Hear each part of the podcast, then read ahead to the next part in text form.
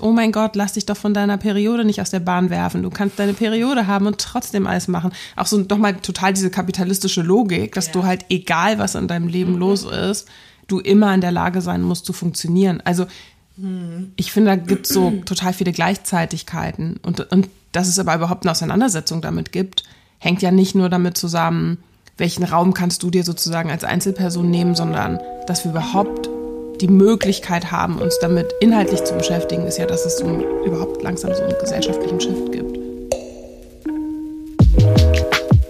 Hallo, ihr Herzensmenschen. Herzlich willkommen zu Ein gutes Gespräch, dem Podcast von Ein guter Plan. Ich bin Birte Filmer und spreche heute mit den Geschwistern Josephine und Emilia Apraco unter anderem über das Ende von Periodenscham, wie sich Kinderbetreuung in der Gesellschaft gerechter verteilen ließe und übers Bandenbilden. Für mich war es richtig, richtig schön, die beiden so liebevoll miteinander interagieren zu sehen. Deshalb euch viel Spaß beim Zuhören. Nehmt euch was mit.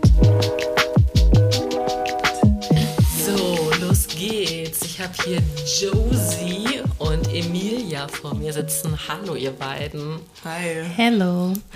So, wir machen heute überraschungsmäßig, wir haben uns selber überrascht. Wir haben uns gegenseitig überrascht damit, dass wir gerade beschlossen haben, hier, ähm, dass ich ein Schwesterngespräch mit euch führe. Das finde ich richtig gut. Ich bin der Sidekick. Yeah! ähm, das ist, äh, das ist glaube ich, vor allem deshalb auch lustig, weil ursprünglich wollte ich meinen Hund mitnehmen. Und jetzt ist meine Schwester der Ersatz. So Richtig. Ja. Und ich bekam die Nachricht, ich, ich komme mit meiner Schwester mit dem Hund. Und wir haben schon beschlossen, dass äh, Schwester statt Hund auf jeden Fall ein guter Albumtitel wäre. Ja. ja. Für was auch immer. Also wenn irgendjemand von euch musikalisch ist, ähm, sei euch das als Song oder Albumtitel geschenkt. Ich finde, das ist ein Albumtitel, ehrlich gesagt. Ja. Oder mindestens eine EP. Ja. Ja, ja. doch, sehe ich auch so. Josie, magst du trotzdem, vielleicht magst du ja dich und deine Schwester vorstellen oder mhm. Emilia, magst du dich mhm. und Josie vorstellen? Das müsst ihr jetzt kurz auskaspern, aber das wäre sozusagen. Ich stell dich vor. Okay. Du stellst ja, mich okay. vor. Oh cool. nein. ich dachte schon, ich krieg's gespart, aber okay. Also, ähm, ich sitze hier mit Josephina Praco und das ist meine Schwester und ähm, mein Geschwister. Und ähm, ja, genau. Woher kennst du mich? Macht, ich oh, was ist das für eine Frage? ich kenne dich ähm, ähm, von einem Geburtshaus in Berlin. Und das war, ähm, als, ich, als ich das Licht gesehen habe, habe ich auch direkt dein Gesicht gesehen. Und ich weiß noch, mir wurde gesagt, ich habe böse geguckt. Also, das macht jetzt alles Sinn. ähm, tatsächlich war ich bei deiner Geburt gar nicht dabei. Ah, okay. Ja, Mama wollte nicht, dass ich dabei bin. Das heißt, oh. alles, was du gerade erzählt hast, ist entspricht nicht der Wahrheit. Nee, genau. Also ich war nicht bei deiner Geburt dabei, aber Mama ist, ich weiß gar nicht, ich glaube so am nächsten Tag oder so mit dir aus dem Krankenhaus wiedergekommen. Und ich weiß noch, dann habe ich dich so auf den Arm genommen und dich mit in mein Zimmer genommen. Dann bist du auf meinem Bauch eingeschlafen. Oh Gott. Du warst so klein. Und ich war ein Teenager, ich war damals 15. Mhm, krass. Ja. Oh Gott, ist das schön. Das ist total abgespaced und jetzt sitzt diese Person hier neben mir und kann Gegenrede in die Tat umsetzen. Ich weiß nicht, wie ich mich damit fühle. Gegenrede, die nicht unbedingt immer wirkt. Genau, aber Josie macht Arbeit zu ähm, rassismussensibler Bildung und schreibt dazu Bücher und macht zu den Büchern auch Lesungen und Workshops auch und berät auch. Genau. Genau, meine Schwester ist aktuell 21 Jahre alt. Ähm, einer unserer wahrscheinlich tiefgreifendsten Konflikte ist, ob meine Schwester größer ist oder ich. Ich glaube insgeheim, meine Schwester ist größer. Möchtet ihr, dass wir das heute klären? Nein. Ehrlich gesagt, ich glaube, ich, ich das mit euch nachmessen. Nein, nein. Schade. Ich Gerne. glaube, ich sage es ganz ehrlich, ich glaube, meine Schwester ist vielleicht ein bisschen größer als ich, so ein Zentimeter oder so. Aber ich habe das Gefühl, wir sind eigentlich wirklich ziemlich ähnlich groß. Ich glaube nicht mal ein Zentimeter. Okay, also unklar. unklar. Ähm, ansonsten finde ich an meiner Schwester besonders, dass. Ist es okay, wenn ich so persönlich über dich rede? Mhm, gerne. Ja. Ansonsten finde ich an meiner Schwester sehr besonders, dass schon als sie sehr klein war, sie immer gut war darin, sich selbst zu beschäftigen. Und ich weiß noch, irgendwas, ich glaube, sie hat die Couch angemalt oder so und hat auch ähm, voller Stolz dazu gestanden. Meine Mutter kam so rein und meinte, wer war das? Und Emilia hat so, ich war das. und meine Mutter wollte sie, also bestrafen ist ein bisschen ein starkes Wort, sie meinte so, so, du sitzt jetzt mal ein paar Minuten im Flur und denkst mal nach, was passiert ist. Und das hat meine Schwester einfach gar nicht tangiert. Die hat dann so angefangen, mit ihren Fingern zu spielen. So und hat sich dann irgendwie so, hat sich so beschäftigt. Und das war also sehr offensichtlich sehr effektlos, was meine Mutter da gemacht hat. Aber ähm, ich habe mir Stifte, Stiftdecke immer an die Finger gesteckt und das waren dann die Schuhe und dann bin ich so gegen die Wand gelaufen. genau, stimmt. Ja, stimmt. Und ähm, genau, und was ich aber jetzt tatsächlich ziemlich cool an dir finde, auch weil du ja auch eine weiblich sozialisierte Person bist, ist, ich finde, du hast so eine Schamlosigkeit, die ich richtig cool finde. Und mit schamlos meine ich jetzt gar nicht so was wie peinlich, sondern wirklich so ein, so bin ich und deal with it. Mhm. Und ich glaube, dass das ganz cool ist, weil meine Schwester möchte gerne Schauspielerin werden. Und das kann ich mir sehr gut vorstellen. Das finde ich sehr cool, dass du sagst. Danke. Ja, das ist meine Schwester in a nutshell. Ich möchte am liebsten gar nichts mehr sagen, sondern euch einfach so weiter, weiter sprechen lassen. Ich bin ja total berührt davon, wie ihr, also wie, ich meine, ihr seid hier schon reingekommen wie so ein Double Trouble, äh, mit, so, mit so einem Double Trouble Vibe, so ein bisschen, ne? So von wegen hier, ich mhm. neck dich mal hier und ich neck mal ein bisschen zurück und so. Und jetzt mhm. sitzt ihr da vor mir in so einer, ja, auch einer körperlichen Nähe, aber vor allen Dingen, ähm, wenn man euch zuhört, ähm, wie ihr euch so gegenseitig das Wort überlasst und, und, und das so ineinander geht, das berührt mich gerade sehr. Das ist ähm, sehr liebevoller Moment. So und vielleicht das noch so auch als Hintergrund, dass wir ähm, ja überlegt haben, haben wir ein Thema oder nicht? Und äh, Josie und ich haben ja schon. Ist es überhaupt okay, dass ich Josie sage, weil mhm. irgendwann ist, oder ist Josephine besser? Josie ist du hast, es, es gab irgendwann mal dieses, Milena hat irgendwann mal Yo Josie geschrieben oder so mhm. und dann fand ich, dass das so gut mhm. klang. ähm, wir haben ja schon vor einem Jahr gesprochen. Wir haben schon ein gemeinsames Podcastgespräch aufgezeichnet. Und das war, da war der aktuelle Anlass, äh, dein Buch ähm, Kluft und Liebe. Und wir haben aber gar nicht so viel über Liebe gesprochen, sondern ähm, das Gespräch einfach uns haben uns treiben lassen. Deswegen war das so immer die Idee, eigentlich brauchen wir noch mal eine Fortsetzung, wir müssen da noch mal anknüpfen und grundsätzlich war eh, glaube ich, auch mhm. das Gefühl so, dass wir weiter sprechen können und wollen. Und jetzt hast du gerade gesagt, na ja, vielleicht nehmen wir deine Schwester mit ins Gespräch, weil das ja auch was mit Liebe zu tun hat, ähm, mhm. weil Liebe eben mit Beziehungen zu tun hat. Und Beziehungen haben wir erstmal per se mit allen Menschen, in welcher Form auch immer. Ne? Das kann, man kann eine kurze 30 Sekunden Beziehung an der Supermarktkasse äh, äh, zueinander haben. Und natürlich hat man auch Beziehungen zu seinen Geschwistern. Und ich wollte das nur einmal jetzt so als Thema nochmal framen, aber eben auch deshalb nochmal sagen, wie ich jetzt schon, jetzt schon heulen könnte, weil ihr einfach so süß, äh, liebevoll und ja, so, so achtsam da miteinander gerade schon gesprochen habt. Macht weiter, bitte. Ich überlasse euch das Wort. fragt euch, fragt euch mal Sachen. Ich finde das voll spannend, weil ähm, ich glaube, mit einer der Gründe, warum wir eine harmonische Beziehung haben, also natürlich haben wir auch Konflikte, was das ja. Weil ich so toll bin. Das ist tatsächlich nicht der Grund, sondern ich glaube ähm, einfach, dass es bei uns so ist, dadurch, dass wir so weit auseinander sind, hatten wir halt eigentlich einfach nie so richtig Konkurrenzanlässe irgendwie. Also es gab nie so ein Ja, irgendwie, du hast meine Anziehsachen mir weggenommen oder du hast irgendwas, was weiß ich was, sondern ich war in so einem Alter, wo es irgendwie eigentlich, zumindest bis zu einem gewissen Grad, eh cool ist, wenn Eltern nicht mehr so einen dollen Fokus auf dich haben. Genau, und du warst einfach noch ein Baby. Also, mhm. genau, als da ich eben schon Teenager war. Da gab es noch echt noch gar nichts zu streiten. Mhm. Und trotzdem finde ich es voll spannend, weil ich ja jetzt ein Elternteil bin selber und ich schon auch merke, dass so diese Erfahrung, also wirklich auch deutlich älteres Geschwister zu sein, mich auch krass prägt. Also einmal, weil ich einfach schon sehr früh sehr viel Sorgearbeit übernommen habe, mhm. weil ich natürlich auch schon so ja, so, so, so Nächte, in denen du halt irgendwie Ewigkeiten geweint hast oder so. Oder ich weiß noch, ganz am Anfang hattest du echt Schwierigkeiten einzupennen und hast wirklich Stunden am Stück geweint. Mhm. Ähm, ja, dass das, also genau, dass das mich so voll prägt, auch als Elternteil heute. Und aber wirklich auch so dieses Gefühl zu haben von, ich habe schon auch, also schon bevor ich ein Kind hatte, schon auch echt viel Sorgearbeit ähm, für, für dich sozusagen dann auch übernommen. So, da, darüber muss ich voll viel nachdenken. Und ich finde es voll spannend, weil du und mein Kind ja einen ähnlichen Altersabstand haben wie du und ich wiederum. Mm, mm. Fand ich auch super interessant. Das war ja direkt dann, daran habe ich auch direkt gedacht, als ähm, ich den Namen sagen? Kann vielleicht einfach rausgeschnitten werden. Du kannst einfach sagen, als dein Kind geboren als wurde. Als dein Kind geboren wurde.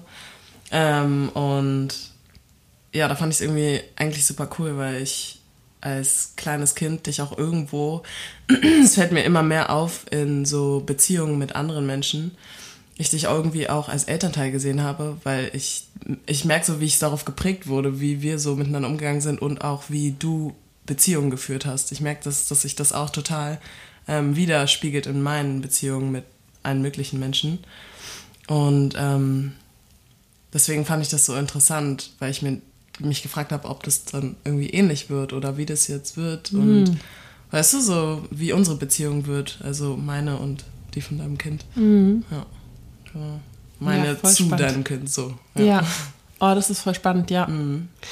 Da, da, da, kann ich äh, direkt auch was zu sagen, weil ich das äh, da so ganz viele Gefühle gleich zu kriege, weil ich das diese Beobachtung auch mache, dass das äh, eine, also oder meine persönliche Beobachtung ist, dass das eine unfassbare Qualität ist von diesen ähm, wenn es diese, diese, diese Zwischengenerationsbeziehungen gibt, also dieses, ne, das eben nicht so 25 Jahre ältere äh, äh, Verwandtschaftsmenschen äh, da sind oder wie auch immer. Also zum Beispiel habe ich ich habe diese, äh, diesen Altersabstand, den, den ihr jeweils zueinander und zu deinem Kind habt, das habe ich mit einem sehr, sehr guten Freund, der deutlich jünger ist als ich. Und der ist nämlich genau so viel jünger als ich, wie er älter ist als mein großer Sohn. Also der ist genau zwischen uns, so ums mal, ne? Also es sind genau einfach, äh, äh der ist 16 Jahre jünger als ich und 16 Jahre älter als mein Sohn. Und das daran musste ich halt gerade sofort denken, weil wir uns zwar als Erwachsene kennengelernt haben und angefreundet haben. Das heißt, es ist keine, ähm, also es gibt keine Fürsorge ähm, äh. Äh, trotzdem gibt es schon auch irgendwie durch mein Ältersein oder mehr an Lebenserfahrung schon auch zwischendurch diesen Moment der ratgebenden Person, was ich aber total schön finde und was einfach liebevoll und respektvoll stattfindet unter Erwachsenen. Und dann aber eben auch diese, dass ich schon merke, es hat auch einen starken Coolness-Faktor für äh, meine Kinder ähm, zu sehen, so ja, da ist einfach eine Person, die trotzdem nochmal aber deutlich, äh, zwar volljährig und auch irgendwie erwachsen, also auch gereift ist, äh, aber eben deutlich jünger als, als ihre eigene Mutter. Ähm, und das finde ich total schön, weil das einfach, glaube ich, mit der Beziehung ganz viel macht und ich das Gefühl habe, dass da aber auch immer alle von profitieren, weil so viel Perspektivwechsel stattfindet, der eher in so normativen Familien ungewöhnlich ist oder wo das so fehlt, ne? wenn dann nicht gerade irgendwie ganz viel Cousinen und Cousins oder so noch am mhm. Start sind. Ne? Also ich glaube, das ist irgendwie diese, diese, dieser Shift, was so das Alter angeht, ist, glaube ich, für alle Menschen immer eine totale Bereicherung. Ja. Und ich finde auch, dass es so die Beziehung, finde ich, zu den Eltern auch besser macht, weil man, also zumindest war das meine Erfahrung, dass ich auch nochmal ähm, mit Josie eben über Probleme reden konnte und ähm, ja, ich dann andere Ratschläge bekommen habe, Einsichten bekommen habe, die ich mit meiner Mutter jetzt in dem Fall so nicht ähm, bereden konnte, weil das ja die Person war, mit der ich gestritten habe irgendwie. Und ja, genau, das war auch sehr hilfreich. Dadurch habe ich das Gefühl, habe ich eine gechilltere Beziehung mit meiner Mutter und meinem Vater irgendwie auch. Ich finde es find voll interessant, dass du das sagst, weil, ähm, weil ich schon auch Momente hatte und auch immer noch habe, wo ich meine Schwester um Rat frage. Und ich finde es voll spannend, als du noch kleiner warst, hast du immer so mega pragmatische Ratschläge gegeben. und ich mochte das aber voll. Mhm. Also ich habe jetzt nicht sozusagen so die großen sozusagen Probleme meines Lebens mit meiner Schwester gewälzt, aber manchmal habe ich sie so gefragt, hm, was würdest du machen? Und meine Schwester war so total auf so eine Art, die ich schon auch, die ich schon auch eine kindliche Art finde, so mega pragmatisch und so total ohne so dieses ganze. Ich habe mir das Gefühl, dass so ein, so ein Erwachsenendenken zum Beispiel in Bezug auf Beziehungen manchmal so voll strategisch ist. Okay, dann muss ich das so machen, damit die Person sich nicht angegriffen fühlt, damit ich sozusagen am, am ehesten gehört werde und so weiter. Und ich fand das voll spannend, weil ich einfach oft fand, dass du so, naja, dann machst du es so und so und so. So nach dem Motto so, ja, alles andere macht keinen Sinn. Warum machst du es komplizierter, als es sein muss? Also ich fand das voll spannend, mhm. weil ich schon auch finde, dass das manchmal auch so eine Perspektive ist, die, die mir auch geholfen hat, sozusagen mich so zurückzuholen auch. Mhm. Und das auch so, ja, wirklich auch in, in, viele Richtungen geht. Also gar nicht nur so ein einseitiges, ähm, ich bin sozusagen die Person, die dir Ratschläge gibt oder so, sondern wirklich auch so, also du hast auch immer irgendwie schon einen wichtigen Beitrag zu meinem Leben geleistet. Und sei das irgendwie einfach nur, dass wir auch gute Zeiten zusammen hatten mhm. oder so. Ja, einfach nur Spaß haben. Mhm. Es klingt gerade für mich wie nach so einem, in Anführungszeichen gesetzt, so ein, so ein unschuldiges Wertesystem. Also wenn du so sagst, du hast so pragmatische Ratschläge bekommen, auch noch zwar aus einem, aus einem kindlichen Alter heraus, aber so, weil so stelle ich mir das jetzt, also so verstehe ich es gerade, dass es vielleicht einfach noch nicht so krass ein sozialisiertes Wertesystem ist, wo man vielleicht in so Rollenverteilung auch eher denkt, sondern eben dieses so, Ne, also um nochmal auch dann doch vielleicht nochmal den Stichpunkt Liebe und was hat, ne, was, was ist, was sind eigentlich Liebesbeziehungen und natürlich sind die umso, umso älter wir werden, umso eher sind sie natürlich geprägt von, von, von dem, wie wir sozialisiert sind, von unseren persönlichen Erfahrungen und so weiter. Deswegen kann ich mir gerade gut vorstellen, dass dieser Pragmatismus eben auch daher rührte, vielleicht, dass eben noch nicht so viel Sozialisation stattgefunden hat, sondern dass es vielleicht schon auch sowas wie so ein intuitives Wertesystem auch Be Be Bezug auf Beziehungen gibt oder auf Liebe. Also dieses einfach ganz, keine Ahnung, ich bin da nicht, also ich bin ja wissenschaftlich dazu überhaupt nicht fundiert, deswegen sage ich immer nur, das kann ich immer nur für mich mit meinen eigenen Erfahrungen sprechen, aber ich kann mir vorstellen, oder mein, mein Gefühl ist, dass Kinder eben ja natürlich viel, viel freier auch denken können, was Liebesbeziehungen angeht und deswegen vielleicht auch gute Ratschläge geben können, wenn man, keine Ahnung, du hast jetzt gar nicht gesagt, ob es um Beziehungen mhm. geht, aber selbst wenn, ne, dass sie, ja. Mhm. Total, ja. Also ich glaube, es geht so ein bisschen in so eine Richtung von, ich meine, Kinder werden ja natürlich auch hineinsozialisiert in unsere Gesellschaft und auch mit all diesen mit all diesen Wissensbeständen, die eben auch zu Unterdrückung führen und beitragen. Und gleichzeitig habe ich aber das Gefühl, dass es wirklich auch oft so ein so ein, so ein Pragmatismus ist im Sinne von, vielleicht kann ich das so veranschaulichen, ich finde es voll spannend. Ich weiß noch, in meinem Teenageralter gab es so total viele Serien, die wirklich nur darüber funktioniert haben, dass die Leute nicht miteinander sprechen. So die ganze Storyline ja. ist eigentlich, das gesamte Drama ist nur dadurch kreiert, dass sozusagen die Leute, die irgendwie Herausforderungen miteinander haben, nicht miteinander sprechen. Und ich finde, da gibt es echt einen Shift, ehrlich gesagt. Also wenn ich mir jetzt so Serien angucke und so, dann funktioniert es teilweise ganz, ganz anders, die, dass zum Beispiel Probleme zusammengemeistert werden oder genau, vielleicht auch Einzelpersonen sozusagen irgendwie persönliche Sachen haben, über die sie nicht so gerne sprechen wollen und dann spricht aber eine andere Person das an oder so. Und ich finde es total spannend, weil ich glaube, das, was ich bei meiner Schwester damals so cool fand, war, dass sie eben überhaupt nicht in dieser sozusagen Nullerjahre Teenager-Serienlogik gedacht hat, sondern so, ja, ist kein Problem, dann sprichst du darüber. Also so mhm. total so, was hm. sonst mäßig. Ja. Und ja. das fand ich so voll spannend. Und gleichzeitig ist es ja so, wenn ich auch so an meine Kindheit zurückdenke, so bin ich schon auch groß geworden. Also wenn ich so an Schule oder so denke, ne, so, du sollst ehrlich sein, du musst Sachen ansprechen, Probleme müssen angesprochen werden und so weiter. Dabei leben wir ja ehrlicherweise, finde ich, in Deutschland in einer Gesellschaft, wo das eigentlich überhaupt nicht gewünscht ist, irgendwie mhm. über Probleme zu sprechen. Mhm. Also Genau, und umso spannender fand ich, dass das, dass das sozusagen damals dann meistens so deine Reaktion war. Mhm. Das teile ich auch komplett, also diese Erfahrung. Also ich bin ja sogar 90er sozialisiert, also das, ne, und, und ähm, so dieses, also schon, und ähnlich wie du sagst, so, so ein bisschen mit diesem Narrativ, ja, wir können ja über alles reden und wir sind ja irgendwie hier cool und aufgeschlossen, aber in Wirklichkeit hat man mhm. sich vieles nicht getraut, ne? Oder also, keine Ahnung, und wenn es wirklich darum, also die Erfahrung, dass Menschen, die ja heute jetzt eben so wie du 21 sind, also dass gerade in dem Jahrgang oder in diesen in den Jahrgängen drumherum viel passiert ist an, an, an Offenheit und wirklich, oder weil du gerade gesagt hast, das ist auch, also du hast schamlos gesagt, äh, in einem positiv besetzten ähm, mhm. ähm, Bild, ne? Und, und das teile ich auch, diese Beobachtung teile ich total.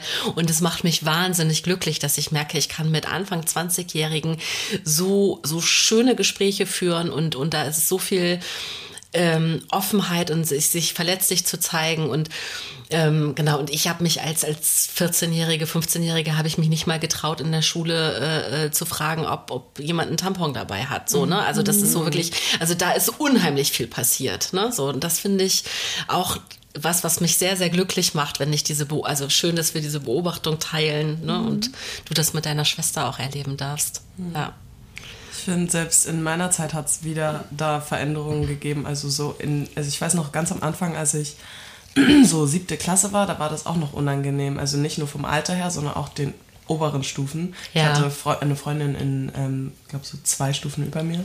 Und sie ähm, hatte immer Angst gehabt, auch zu zeigen, wenn sie ihre Tage hatte oder so. Und da war das ja auch noch sehr, fand ich, ähm, sehr so ähm, ein komisches Thema gewesen zu also der Zeit ist ja ein bisschen übertrieben gesagt, aber vor, ich finde so in den letzten paar Jahren, es, hat, es ändert sich mhm. irgendwie die ganze Zeit sehr krass auch trotzdem noch. Mhm. Ähm, ja, genau.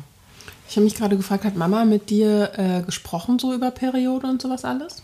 Mm, ja, sie hat mir ein Buch geschenkt darüber. So ein fast Bilderbuch pur. Aber es, ich fand es super interessant. Mhm. Ich weiß es noch. Und dann war ich so, ich will auch meine Tage jetzt haben. Und wie fühlst du dich heute zu dieser Haltung?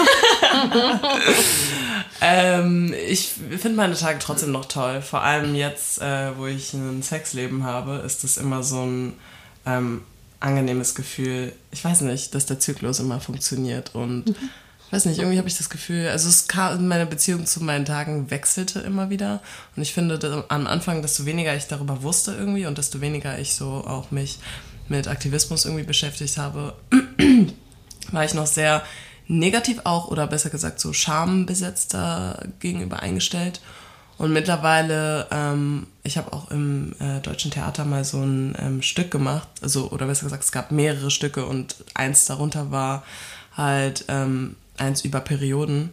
Und da haben die auch überall Blut an die Wand gemalt und so ein Scheiß. Und ich war so, ja Mann, weißt du, da habe ich so richtig gemerkt, so, ja Mann, weißt du so. Und ähm, irgendwie ist es, ich weiß nicht, ich finde, das gehört für mich auch so dazu und ich finde irgendwie ist mittlerweile auch irgendwie einfach interessant, so auch die Hormone da mit zu, ähm, so zu wissen, so, oh, okay, gut, ich bin gerade, ich merke gerade so, die Tage sind mehr gereizt und es hat eigentlich nicht so einen richtigen, oder besser gesagt, ich reagiere schneller auf Dinge ähm, gereizt oder so und dann weiß ich so, okay, es kommt langsam da und da an oder ich spüre es einfach in mir drin, so in welchem Punkt meines Zyklus ich, Zykluses ich bin und ähm, ich weiß nicht, ich mag das Gefühl. Ich mag das Gefühl, einfach irgendwie fühlt sich das auch manchmal besonders an. ja. ja.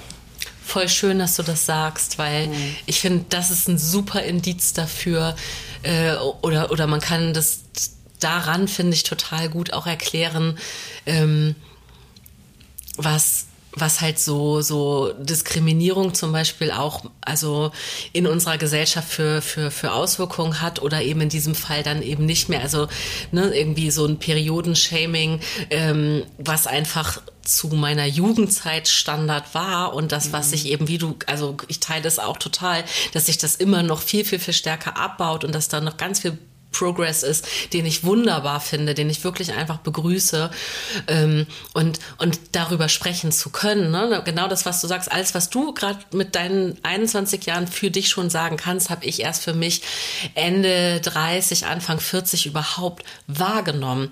Mhm. Und das hat so viel in meinem Leben verändert und dass ich dazu kommunizieren kann jetzt auch, ne, dass ich und dass ich das selber, also dass ich kommunizieren kann, aber dass ich es überhaupt selber erkenne. Damit fängt es ja an, dass ich einfach vorher keine, weil ich nicht aufgeklärt genug war oder zu wenig Informationen hatte, habe ich nicht mal geschnallt, dass es auch eine Stimmung, Stimmungsänderung zum Beispiel durch den Eisprung gibt. Ne? So irgendwie so PMS oder, oder selbst PMS war gar nicht so, äh, so ein Thema, als ich Jugendliche oder, oder, oder so Anfang 20-Jährige war. Da hat man nur, da gab es nur diesen herab äh, lassen einen Spruch, ja, ja, da hat die ihre Tage, hast du deine Tage, mhm. so. Und eigentlich ist es so, dass es mir dann gar nicht emotional so schlecht geht, äh, äh wenn, wenn tatsächlich die, die Blutung die eintritt, sondern ja. eben vorher. Und zu wissen, okay, mit, rund um den Eisprung sollte man mit mir nicht streiten, weil ich einfach so agro bin. Mhm. Und das weiß ich aber noch nicht so lange. Also das mhm. wusste ich mit 20 nicht, mit 30 wusste ich es auch nicht. Und das jetzt zu wissen, weil die Informationen da mhm. sind, weil die Bereitschaft ist, darüber zu sprechen, mhm. weil die Offenheit da ist und ich das deshalb auch mich dazu austauschen kann und auch im Freundeskreis und zwar auch äh, äh geschlechterunabhängig einfach kommunizieren kann, ist eine Riesenfreiheit in meinem Leben. Ne? Das ist nicht mhm. wirklich was ganz Tolles. Und deswegen ist ist es so schön, dass du das einfach mega entspannt jetzt so für dich sagen kannst. So, ja, finde ich interesting, was da passiert, Zyklus. Voll finde, das gute Thema. Ja. Ich finde, das hilft auch total bei, ähm, bei wenn so, man so Konflikte hat und man gerade so richtig sauer auf die Person ist und dann denkt man sich so, hm, also ich meine jetzt nicht unbedingt bei jedem Konflikt, aber manchmal weiß man so, zum Beispiel, wie du ja gerade gesagt hast, in der, der Phase sollte man einfach nicht mit mir Streit anfangen. Da weiß ich für mich auch manchmal so, okay, gut, ich kann mir auch noch mal ein paar Tage Zeit lassen, um, ähm, weil ich jetzt gerade sowieso in so einer Stimmung bin, die gereizt ist. Für mich irgendwie. Ja, und es hat ganz auch. viel mit Achtsamkeit zu tun, wie zu wissen, ne, ich meine, ich bin total froh, dass irgendwann der Begriff im Deutschen auch übernommen wurde, das, zu sagen, man ist hangry. Ne? Also das, das Ding gibt's ja noch, mhm. wird ja noch nicht so lange verwendet und das ist aber so ein wichtiges, also auch so ein wichtiges Stimmungswort einfach, weil das ja nichts Unbekanntes ist, dass Menschen einfach gereizt sind, wenn sie unterzuckert sind. Und dass es dafür ein Wort gibt, finde ich super. Ne? Oder eben auch so, ja, darauf zu achten, dass Menschen ja auch unterschiedliche Biorhythmen haben und deswegen einfach manche Menschen am frühen Morgen einfach nicht so eine Gesprächsbereitschaft haben. Ähm, ne? Ich zum Beispiel mhm. bin einfach am Abend viel sentimentaler und viel empfindlicher. Also ne, mit mir Beziehungsgespräche zum Beispiel über Beziehungen mit der jeweiligen Person sollte ich am Abend nicht führen. Das ist auch ein Learning. Ne? Und mhm. äh, das gehört ja alles dazu, mhm. zu wissen, so was, was beeinflusst mich, was beeinflusst meine Stimmung und sich wie gesagt, dann in einer Beziehung darüber austauschen zu können und zu wissen, wie auch so die Parameter des, äh, der, der, der jeweils anderen Person sind, ist ja ähm, so, das, das, das bildet ja auch irgendwie ein ähm, Vertrauen dann zueinander oder, oder ist ja irgendwie eine schöne Basis auch, um, um auch miteinander achtsam zu sein. Ne? Total. Mhm, voll. Und ich, ich finde, es knüpft auch nochmal so an, an diese ganzen unterschiedliche Unterdrückungsmuster, weil in gewisser Weise ja, also als Mensch wahrgenommen zu werden, ja mehrdimensional ist. Also auch im Sinne von wahrzunehmen, okay, wie funktioniert nämlich zum Beispiel mein Körper und wie fühle ich mich dazu, wie mein Körper funktioniert? Habe ich überhaupt den Raum und die Möglichkeit, das wahrzunehmen und wer hat überhaupt Möglichkeit, so an sich wahrzunehmen, okay, wie fühle ich mich wann, was brauche ich eigentlich, damit es mir gut geht? Ist es realistisch, dass die Sachen, die ich brauche, dass ich zu denen auch Zugang habe? Das können ja wirklich auch Sachen sein, die eigentlich selbstverständlich sein sollten in unserer Gesellschaft, sowas wie eine Wohnung zu haben, Zugang zu zum Beispiel genügend Essen zu haben und so weiter. Also von daher finde ich eigentlich sozusagen nochmal so dieses ähm, zurückkommen auf den Körper, auf körperliche Bedürfnisse, wie wir in der Lage sind, auf die einzugehen, ob wir zum Beispiel uns die Frage überhaupt stellen können, habe ich, bin ich in der Lage, abends Beziehungsgespräche zu führen oder ist es eben so, dass ich, keine Ahnung, im Schichtdienst arbeite und es geht eben nicht anders. Also ich finde es so total spannend, wirklich auch den Körper auch mit diesen ganzen unterschiedlichen Ebenen nochmal so stärker auch mitzudenken und eben wahrzunehmen, dass gesundheitliche Versorgung, zum Beispiel im Hinblick auf so Periodenhygiene und so, dass das irgendwie noch relativ neu ist auch einfach. Und wer überhaupt als ja, als, als quasi Subjekt betrachtet wird, auch so im Kontext von, von, von medizinischer Forschung zum Beispiel. Also, dass das jetzt langsam, wirklich sehr langsam immer stärker ausdifferenziert wird, finde ich eben ein total interessantes Ding. Also da auch nochmal sozusagen so diesen, diesen Zugang zu, was bedeutet es eigentlich, ein Mensch zu sein? Und was bedeutet es eigentlich, in einem menschlichen Körper zu sein? Finde ich so ein total, hm. total spannendes Ding. Ja. Mhm. Und auch danke, dass du uns hier alle daran erinnerst, dass es eben, dass wir aus einer sehr, sehr privilegierten Situation heraus jetzt darüber sprechen, weil du genau diese Frage stellst, wer hat denn Zugang, wer hat Möglichkeiten und dass wir äh, das für uns sagen können. Ne? Wir haben, also die, die, so sehr in, in Freiheit und in Sicherheit zu sein, zu sagen, so, ich möchte keine Streitgespräche führen, wenn ich irgendwie meinen Eisprung habe. Dafür muss man schon ein sehr sicher, gut abgesichertes Leben führen, um dann auch zu sagen, ich habe auch einen Raum, um mich zurückzuziehen. Ich habe Beziehungen, die da äh, äh achtsam mit mhm. umgehen. Ich bin aber überhaupt so weit grundversorgt, dass ich eben Kapazitäten habe, so weit in meine Bedürfnisse hineinzugehen ne? und, mhm. und da so achtsam zu sein. Also das, das nicht zu vergessen, dass es eben wirklich ein, ja, dass, dass wir da sehr privilegiert sind. Das finde ich schön, dass du es nochmal sagst. Ne? Dass, ähm, Wo, so. Wobei das ja, finde ich, so sehr sozusagen auch nochmal so auf dieser persönlichen Ebene ist. Aber ich meine wirklich auch so dieses, also wie gesagt, ne, dass es überhaupt Forschung zunehmend gibt zum Thema, wie funktioniert eigentlich zum Beispiel ein Zyklus, wie wirkt sich das eigentlich aus im Alltag und dass dazu auch Sachen veröffentlicht werden, so dass zum Beispiel meine Schwester jetzt hier mit Anfang 20 sitzt und sagt, ja, ich weiß, dann und dann geht es mir ungefähr so und so und dann und dann geht es mir ungefähr so und so. Also das ist ja eine eigentlich relativ neue Entwicklung. Wenn ich jetzt so an meine Teenagerzeit denke zum Beispiel, ja, genau, ich wusste, dass es irgendwie einmal im Monat sozusagen äh, Ne, dass ich quasi meine Tage kriegen würde. Und ich wusste natürlich auch, dass es einen Eisprung gibt und so weiter, so, so Basissachen. Aber dass daran wirklich auch so mein, mein Erleben in der Welt geknüpft ist, das war irgendwie kein Thema, sondern auch wenn ich so an so, so Periodenprodukte und sowas denke, es gibt so einen richtig coolen von, äh, so, so, so, so ein, so ein Comedy-Bit sozusagen von einer schwarzen Frau aus den USA, die so äh, eigentlich sich darüber lustig macht, dass total viel so keine Ahnung, Binden und Tampons und sowas beworben werden mit, oh mein Gott, lass dich doch von deiner Periode nicht aus der Bahn werfen. Du kannst deine Periode haben und trotzdem alles machen. Auch so doch mal total diese kapitalistische Logik, dass ja. du halt, egal was in deinem Leben los ist, du immer in der Lage sein musst zu funktionieren. Also ich finde, da gibt es so total viele Gleichzeitigkeiten. Und, und dass es aber überhaupt eine Auseinandersetzung damit gibt, hängt ja nicht nur damit zusammen, welchen Raum kannst du dir sozusagen als Einzelperson nehmen, sondern dass wir überhaupt die Möglichkeit haben, uns damit inhaltlich zu beschäftigen, ist ja, dass es so ein, überhaupt langsam so einen gesellschaftlichen Shift gibt. Voll.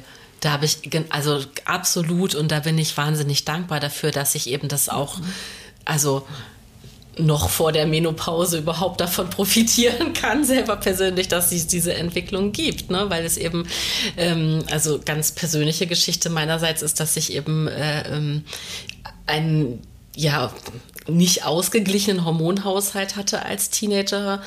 Und ähm, keine Ahnung, mich da auf jeden Fall, also das auch sehr schambesetzt war, sozusagen, ja, hier, das ist irgendwie, da sind die Werte zu hoch und die sind zu irgendwas, das aber niemand mit mir besprochen hat, sondern dass dann die Lösung war, ja, ähm, okay, damit es hier nicht irgendwie eine große Zystenbildung gibt, dann habe ich einfach die stärkste Pille, die es gab, damals mhm. verschrieben bekommen mit, glaube ich, 15, 16 und habe die aber auch, ohne das zu hinterfragen, ähm, wirklich ewig genommen, also wirklich fast zehn, zwölf Jahre, ne, mhm. so.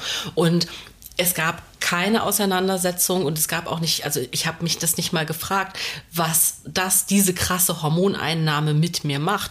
Und im Nachhinein kann ich nur mutmaßen, was vielleicht eben auch mein, mein, mein, mein Stimmungsbild, also auch eine, schon doch auch eine man kann schon sagen, depressive Verstimmung oder Depression kann man nicht nur kann ich nur mutmaßen, aber dass das zumindest auch einen Einfluss darauf hatte, mhm. äh, mich so starken Hormonen auszusetzen, ne? Und auch überhaupt auch die Libido. Also das war, da wurde überhaupt nicht drüber gesprochen. Ne? Das war überhaupt nicht mal irgendwie ein aufklärerisches Thema zu sagen, es könnte sein, dass du einfach äh, weniger äh, Lust und Freude an Sexualität empfindest.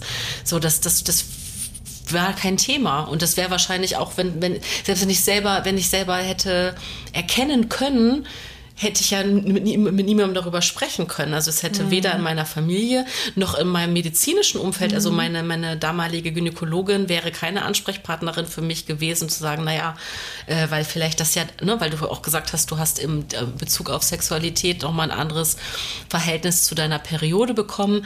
Ähm, und ich habe das eben auch jetzt, jetzt erst in meinem höheren Alter, wie auch immer man das jetzt bezeichnen will, überhaupt erst festgestellt, dass auch da natürlich Zusammenhänge sind und die ich mir zu eigen machen kann. Ne? Und, und vorher eben einfach so einfach das passiv, komplett passiv hingenommen habe, was für mich entschieden wurde. Du nimmst jetzt diese Pille, du bist jetzt so ausgestattet. Mhm. Ne? Und mir das noch als Benefit dann verkauft wurde, dass ja meine Körperbehaarung dadurch auch weniger wird. Das ist auch so krass. Also das war halt also, so einfach so, so voll selbstverständlich mm. nochmal so irgendwie, das muss sie doch wollen. Mm. Und damals habe ich es dann auch so empfunden, ne? Ja, ist ja super, super Benefit, dass ich nicht mehr so krass behaart bin, weil ich halt so eine, also hatte ich immer, ich hatte immer eine ganz krasse, tiefschwarze, sehr dichte Körperbehaarung und habe mich unfassbar dafür geschämt. Ne? Und deswegen war das so, ja, da muss ich jetzt ja dankbar für sein. Das ist ja voll praktisch. Hm. Voll. Ich weiß auch noch so, in, in, in, meiner Teenagerzeit war das auch so, dass voll viele Leute einfach die Pille bekommen wollten. Ähm, wegen Akne. Ja, das, das war voll, das, sagen, das war total legitim ja. auch. Ja, voll. Und, aber wie schön, dass das heutzutage wirklich äh, questionable ist, ne? Also dass ja. das eben, also du kriegst jetzt wahrscheinlich hier die Krise, wenn du sowas hörst. Ja, ne? total, ja. total. Vor allem ähm, ist es, aber ich finde nicht mal, dass es so krass aus meinem Alter raus ist, dass die Leute nicht wissen, was die Pille macht. Mm, ich finde, wenn man sich viel damit beschäftigt, dann wissen, also viele Freunde von mir wissen das schon, aber es gibt auch Freunde von mir, die ähm, bemerken erst jetzt so die Veränderungen in ihrem Körper mhm. auch an so depressiven Zügen und ähm, ja, eigentlich dem, was du auch beschrieben hast. Und ähm, dass so diese ganzen Sachen einem als so gut verkauft werden, eben dieses weniger Behaarung oder manche haben auch das irgendwie ihre Brüste größer werden oder so. Stimmt. Und ich habe so ein. ich finde find das so krass irgendwie. Also so, wenn ich das allein höre, dass du deine Gesundheit aufs Spiel setzt, basically, oder dass, dass die Medizin deine Gesundheit aufs Spiel setzt und es dir verkauft als irgendwas Gutes, Mm, ja, das macht mich voll so äh, einfach fast schon aggro einfach. Das ist irgendwie, ja. Ja. Genau, und das ist aber das, was äh, äh Josie gerade gesagt hat, dass das mhm. ja ziemlich neu ist, dass es da eben auch medizinisch überhaupt ähm, ja, Arbeit zu gibt, wissenschaftliche Arbeiten, dass das wirklich einfach mitgedacht wird. Ne? Ich habe ähm, ich bin persönlich noch nicht so sehr in dem Thema Menopause drin, aber habe trotzdem letztens einen total interessanten Beitrag von einem ähm, äh, männlichen Gynäkologen äh, dazu gesehen, der einfach ganz toll auch erklärt hat, dass das äh, überhaupt nicht Teil der gynäkologischen Ausbildung ist. Das ist einfach, also ne, du, du kannst dich fachspezifisch als Gynäkologe ausbilden lassen an der Universität und das Thema Menopause findet einfach nicht statt. Ne? Und, ähm, oder hat nicht stattgefunden gefunden während seines Studiums. Ich weiß nicht genau, wie alt er war. Ich schätze vielleicht so um die 40.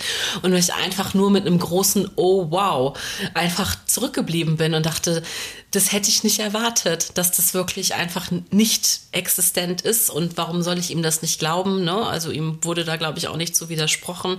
Und ich dachte, oh, vielleicht bin ich jetzt, vielleicht habe ich Glück, ne? Also so wie ich irgendwie in meinen 20ern irgendwie noch nicht gut aufgeklärt war zu so vielen hormonellen Themen. Vielleicht habe ich Glück und rutsche jetzt aber noch in diese Phase rein, wo irgendwie zu dem Menopausenthema irgendwie äh, mhm. ich einfach viel, viel, viel aufgeklärter betreut werden kann als äh, ähm, die Generation äh, unserer Eltern. Ähm, ne? Also viele Frauen, die jetzt sage ich mal, so 60, 70 sind, haben zum Beispiel die Erfahrung gemacht, dass denen einfach die Gebärmutter entfernt wurde, so pauschal. Oh, ne? Also das war eine ganz gängige Praxis noch vor, keine Ahnung, 10, 20, 30 Jahren, zu sagen, ja, da gibt's jetzt irgendwie Schwierigkeiten, nehmen wir mal lieber komplett raus. Ne? Und ich bin da jetzt fachlich nicht so super informiert zu. Es ist eher so, dass ich das einfach mhm. auch in meinem so aus, aus, aus dem Familienkreis kenne, ein bisschen dazu mal was gelesen habe, aber so, dass ich denke, so ja, doch, das habe ich schon so oft genug gehört, dass das auf jeden Fall was ist, was einfach Standard, ein Standardeingriff dann war und der auch nicht hinterfragt wurde. Und ich denke, okay, kann man machen. Kann man mal eben einfach so ein Organ entfernen, weil könnte ja Schwierigkeiten machen. Ja, krass krass. Voll krass. Mhm. ich mhm. sehe hier zwei kopfschüttelnde Gesichter. ja.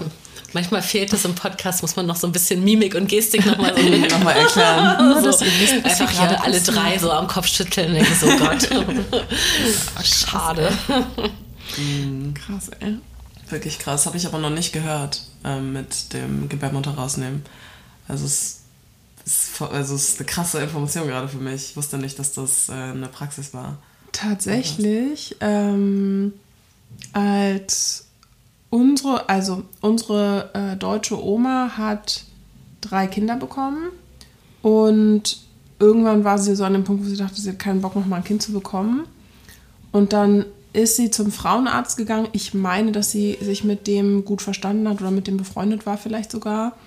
Und damals waren aber, ähm, ich weiß gerade gar nicht, wie das mit der Nee, Pille war erst danach, glaube ich. Die Pille ist erst relevant geworden, meine ich, als Oma schon drei Kinder hatte. Auf jeden Fall haben die ihr auch die Gebärmutter rausgenommen. Das wollte sie aber, ja. weil dann klar war, sie kommt nie wieder in die Situation, schwanger werden zu können. Ja.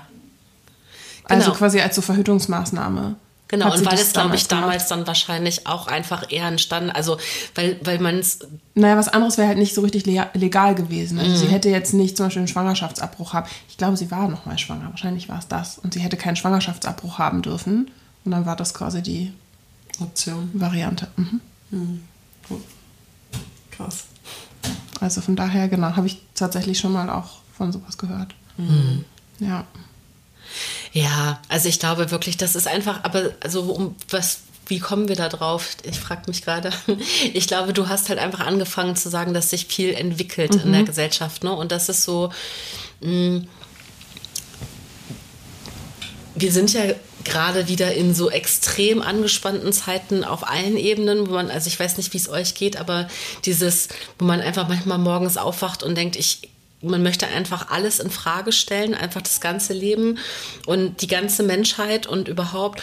Und das klingt jetzt total wahnsinnig pathetisch und vielleicht ist es auch ein bisschen übertrieben, aber ich habe das Gefühl, ich brauche diese kleinen Lichtmomente von diesen Gesprächen wie das, was wir jetzt führen, wo wir einfach relativ unproblematisch auf eine positive Entwicklung in der Gesellschaft gucken können, also wo wir einfach sagen, ja, nee, das ist ganz klar, gibt es da eine, einen Aufwärtstrend, es gibt eine Entwicklung, die, wo wir ganz optimistisch sind, wahrscheinlich alle drei optimistisch sind, dass das sich positiv weiterentwickeln wird.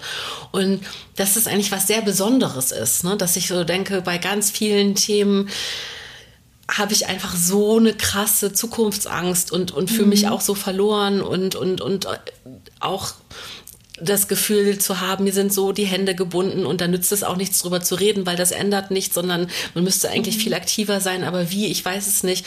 Und das finde ich gerade total schön. Das irgendwie, ich möchte das, möchte das gern kurz einmal äh, so einrahmen und sagen, wie schön, dass wir, ohne zu, vorher zu wissen, worüber wir sprechen, mhm. einfach voll was Positives in unserer Gesellschaft entdecken können, wo wir sagen, ey, Menschen entwickeln sich weiter, Menschen geben gute Informationen weiter und da wächst die heranwachsenden Generationen werden da einfach von profitieren und werden es mitnehmen.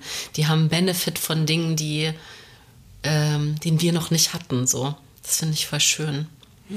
Ich finde es voll spannend, dass du sagst, weil ich im Moment auch wirklich zu 0% optimistisch bin in Bezug auf irgendwas.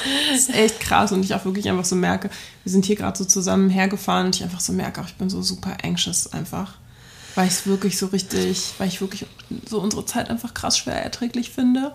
Und ich aber schon finde auch, genau wie du das gerade meintest, also ich merke das schon auch, ähm, ich habe ja meine Arbeit angefangen, so als aktivistische Arbeit auch. Also ich habe ja viel mich so organisiert rund um zum Beispiel die Straßenbenennungen, also so um koloniale Straßenbenennungen und so weiter und habe dann irgendwie noch andere Sachen organisiert. Und ich merke einfach total auch, dass ich jetzt gerade wirklich auch einfach noch mal so einen krassen Drang fühle, mich einfach auch mit anderen Leuten zu organisieren und zu gucken, okay, was gibt es eigentlich für sehr konkrete Sachen auch, die gemacht werden können, weil ich schon auch für mich merke, so dass es wahrscheinlich noch am ehesten das wo ich das Gefühl habe, handlungsfähig zu sein. Und ich merke auch, dass ich das, also wirklich auch die Person sozusagen, die ich bin, dass ich das schon auch brauche, weil ich eben genauso, wie du es gerade beschrieben hast, auch sehe, es gibt total viele Sachen, wo ich eigentlich einfach gar keinen Einfluss drauf habe.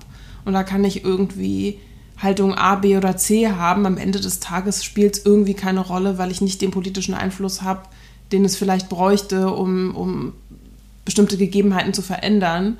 Und gleichzeitig ist aber schon so, dass ich den Eindruck habe, okay, wenn ich mich mit anderen Leuten vernetze, wenn ich mich ähm, wenn ich Möglichkeiten finde, zum Beispiel, keine Ahnung, Sachen auch zu umgehen, weil es geht ja viel auch ehrlich gesagt darum, ähm, Regeln zu brechen, zu überlegen, wie können Regeln gebrochen werden, ohne dass es uns allen komplett auf die Füße fällt und so weiter. Also das merke ich an mir gerade total, dass ich, dass ich da gerade bin und auch, ja genau, dass ich da gerade bin. So.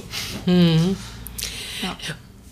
Ich habe ich hab so ein ganz, ich habe so, es gibt so zwei, zwei Wege, die ich dazu irgendwie gerade so, also die ich so vor mir sehe. Nämlich als du gerade Regeln brechen gesagt hast, habe ich gemerkt, da kriege ich sofort so ein kleines Excitement, da kriege ich so ein kleines Herzklopfen und denke, alles klar, lass uns den bewaffneten Widerstand und lass uns einfach eine Revolution anzetteln.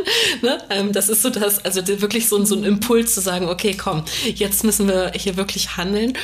Und das andere ist genau das Gegenteil davon, was die, ähm, die diese Impulsivität angeht gehört, aber im Prinzip sind es trotzdem, sind beide Gefühle auch miteinander verwandt, nämlich dieses sehr kleinteilige Runterbrechen auf das Privatleben auch und auf diese mhm. kleinstmöglichen Schritte.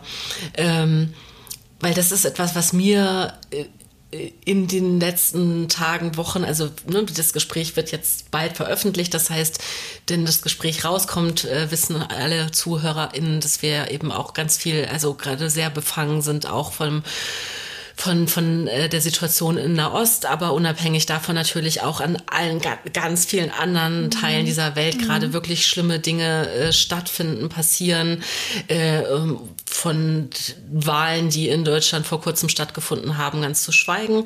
Ne, das ist, das alles in einen Pott zu schmeißen, ist explosiv, also das kann kein Mensch alleine aushalten an Gefühlen. Und da zum Beispiel diese Zukunftsangst und diese, diese, dieses Verlieren des Optimismus, dieses fast gelähmt sein davon, dass ich mich so ein bisschen fast dazu zwinge, mm, das wieder runterzubrechen, auf diese kleinen Schritte zu sagen, so, und heute bin ich besonders lieb zu meinen Kindern.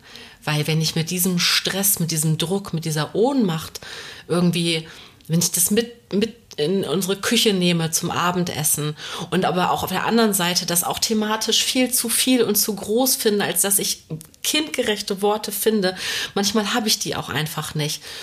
Dann, dann lasse ich es doch lieber. Und dann versuche ich, und wenn man, wenn ich es dann schaffe, in eine, in Liebe zurückzukehren oder in eine Albernheit zurückzukehren, also in irgendetwas, was sich nach Sicherheit und Liebe anfühlt, zwischen mir und den Kindern, dann ist es so mein, mein kleinster erster Schritt. Und wenn ich dann mit Freunden gut sein kann, weil es leicht fällt, mit Freunden gut zu sein, dann ist das der nächste Schritt. Und wenn ich das kurz mit euch teilen darf, weil das was, das ist was sehr Persönliches, aber das ist schon was, was für mich diesen Gedankengang ganz klar reingehört. Ähm, ich habe gesagt, dass ich letztes Jahr, dass wir so ein bisschen abgebogen sind beim Thema Liebe, als wir gesprochen haben, weil ich da gerade in einer Trennungssituation war. Und diese Trennung ist, war, hat da noch nicht stattgefunden, ist jetzt ein knappes Jahr her, ähm, ist aber auch noch ein ongoing Process. Und ich sag euch was, ich habe vor ein paar Tagen bei meiner Steuerberaterin gesessen. Das klingt jetzt erstmal lustig, aber ne, dir brauche ich auch überhaupt nicht sagen, was, äh, äh, warum Geld ein Thema ist, was was mit Beziehung zu tun hat und mit Familie und mit Liebe. Und wir haben genau darüber gesprochen. Was wird noch aufgelöst? Was passiert dann noch? Wie, wie wird auch in diesem Bereich diese Trennung stattfinden? Und am Ende war es total schön und sehr berührend, weil ich mit dieser Steuerberaterin zusammen feststellen konnte, oh, da ist ja ein toller Austausch, da ist ein tolle, da ist ganz viel Frieden, da ist ganz viel Wohlwollen, da gibt es trotz aller emotionalen Aufgewühltheiten, trotz aller schon auch schlechten Gefühle, die man irgendwie gegeneinander hat, weil, weil, keine Ahnung, man irgendwie sich noch Sachen auf und abrechnet, mhm. gibt es ein Wohlwollen und ein Miteinander. Und wie viel, ne, und dass die Steuerberaterin eben einfach nur aus ihrer Perspektive ganz buchhalterisch, ganz sachlich gesagt hat, ja, das macht es doch alles ganz einfach und es geht ja, da, da, da kenne ich ganz andere Geschichten. So ist es doch alles kein Problem. Das klingt doch toll. Also ich habe so quasi mhm. das Lob von ihr bekommen und habe aber in dem Moment für mich ein großes Gefühl von Dankbarkeit empfunden und konnte, obwohl es eigentlich in Anführungszeichen nur um Zahlen ging und um Steuern, war das ein ganz emotionaler Moment, wo ich gemerkt habe, ich war dankbar dafür, dass wir das als Ex-Partner, aber eben auch Eltern von zwei gemeinsamen Kindern so gut hinbekommen. Das heißt, ich bin meinem Ex-Partner sehr dankbar. Ich konnte aber auch mir selber sehr dankbar sein. Also sagen, toll, dass wir das zusammen schaffen. Und das hat mich wieder in dieses Gefühl von Handlungsfähigkeit gebracht. Deswegen erzähle ich das gerade, weil ich gemerkt habe, manchmal, ne, wie du es gesagt hast, dieses was, was, was. Ich muss gerade an Bandenbilden denken, als du gesagt hast, mit wem kann ich mich connecten? Wie können wir mhm. radikaler sein? Wie können wir Regeln brechen? Das fühle ich, dieses Gefühl ganz doll ne? und auch wirklich mit ganz viel Energie da drin. Und gleichzeitig finde ich das wichtig, wenn man es geht nicht darum zu sagen, ja, ich mache ja schon alles gut und ich muss mhm. ja nicht und ich tue ja schon. Ne? Es geht nicht darum, sich selber zu pampern und zu sagen, ähm, du brauchst dich nicht mehr, äh, du brauchst nicht mehr groß aktivistisch sein, du kümmerst dich ja schon um deine Kinder. Ne? Aber in dem Ohnmachtsgefühl zu entdecken, dass es so viele Ebenen gibt, in die mhm. man einfach an, an Frieden mitarbeiten kann. Und wenn, weil das alles diese kleinen Auswirkungen hat auf, was lebe ich den Kindern vor, was lebe ich auch meinen FreundInnen vor, ne? was bin ich dadurch, durch, dadurch durch meine Handlungen für ein Teil dieser Gesellschaft, finde ich, hilft mir, mit meinem, also wieder zu einem inneren Frieden zu kommen und es hilft mir, mich auch als handelnden Menschen wahrzunehmen. Mhm. Amen, sorry, jetzt habe ich sehr lange geredet. Alles gut, alles gut. Ja, ja ich finde es spannend, weil ich, weil ich eigentlich nicht glaube, dass ähm, so Banden zu bilden unbedingt was sein muss, was so total kompliziert ist. Also ich glaube, ich glaube, es geht ja eigentlich um das, was du gerade beschreibst, zu gucken, wie ist eine Alltäglichkeit darin möglich, weil was ich schon auch sagen kann, so aus meiner persönlichen Erfahrung zu wenn ich Sachen organisiert habe und so, dass das, also die Frage ist ja immer auch, wie kann ich das machen, so dass es nachhaltig ist. Weil es geht ja am Ende des Tages nicht darum, dass ich das irgendwie, keine Ahnung, zwei Monate durchhalte und dann sozusagen kollabiere, sondern letztlich ist es so, es gibt so viel, das im Argen ist, dass es einfach auch extrem viel zu tun gibt. Und die Frage ist also auch, finde ich, wie können wir Banden bilden, in denen aber Fürsorge natürlich auch total relevant ist. Also zum Beispiel sowas wie, wie können wir gucken, dass wir uns organisieren, aber dass wir vielleicht auch trotzdem zusammen essen. Also so, so banal das jetzt klingen mag. Mhm. Ähm, und für mich ist es schon auch mit Blick auf mein Kind relevant, weil ich meinem Kind schon auch vorleben möchte, dieses Ding von es gibt viele Sachen, die betrauernswert sind und wie können wir eigentlich auch Raum machen für Trauer zum Beispiel. Und ich, mir ist zum Beispiel total wichtig, dass mein Kind das auch miterlebt. Also ich muss natürlich immer gucken, wie kann ich das auch kindgerecht machen, weil mein Kind auch in einem Alter ist, wo, wo ich einfach merke, dass so viele Sachen immer noch so sehr natürlich auch, wenn ich zum Beispiel irgendwie über, über Tod spreche, dann fragt mein Kind mich natürlich auch direkt, sterbe ich auch bald zum Beispiel. Also und dann sitze ich natürlich da und denke so, mm direkt falsch abgebogen. Aber, ähm, aber mir ist schon wichtig, sozusagen solche Sachen auch zu thematisieren und die auch so als Teil der Normalität sozusagen gelten zu lassen, weil es ist die Teil, es ist Teil sozusagen unserer Normalität. Mhm. Und ähm, ja, genau, und ich versuche eben zu gucken, okay, wie kann ich da so auch so, so, so Räume auch genau dafür haben, wo das auch normal ist, zum Beispiel, dass wenn ich mich organisiere, dass mein Kind dabei sein kann. Ja, ja, das finde ich, ähm, find also, ich total relevant, dass man eben nicht äh, in, in irgendwelchen äh, äh, geheimen Treffen nachts im Keller irgendwo teilnimmt, mhm. um irgendwie zu überlegen, wie man den nächsten Umsturz plant, sondern dass man einfach bei Kaffee und Kuchen und Kinderrennen rum zusammen sich zusammenkommt und sagt so, wie wollen wir leben und was können wir tun? Ne? Mhm. Ne? So, das finde ich, finde ich total schön und gut, ja. Ja, und wie kann es auch so klein und so konkret als irgend möglich sein? Also wirklich so auch zu überlegen, okay, was kann ich ganz konkret tun? Wie sieht das ganz konkret aus? Mhm. Also wir sprechen da gerade nicht drüber, aber trotzdem ist es nochmal was, was ich, wo ich so quasi mit meinem ähm, Textmarker nochmal rübergehen möchte, dass du ähm, das sagst, dass es einfach auch Räume gibt, wo Kinder mit dabei sind. Das finde ich irgendwie ähm, generell in unserer Gesellschaft auch noch mal ein eigenes Thema, ne? dass ich so das Gefühl habe, es ist wirklich ähm, herausfordernd, ein ein Erwachsenenleben zu leben, was, was, was Kinder nicht äh, ähm, exkludiert. Also, also ich bin eine erwachsene Voll. Person, ich möchte ja. meinem Leben nachgehen mhm. und ich bin aber auch, äh, äh, ähm, ja, auch Elternteil. Und es gibt zwei Kinder, die mit unterschiedlichen Bedürfnissen mhm. ganz klar Teil meines Lebens sind.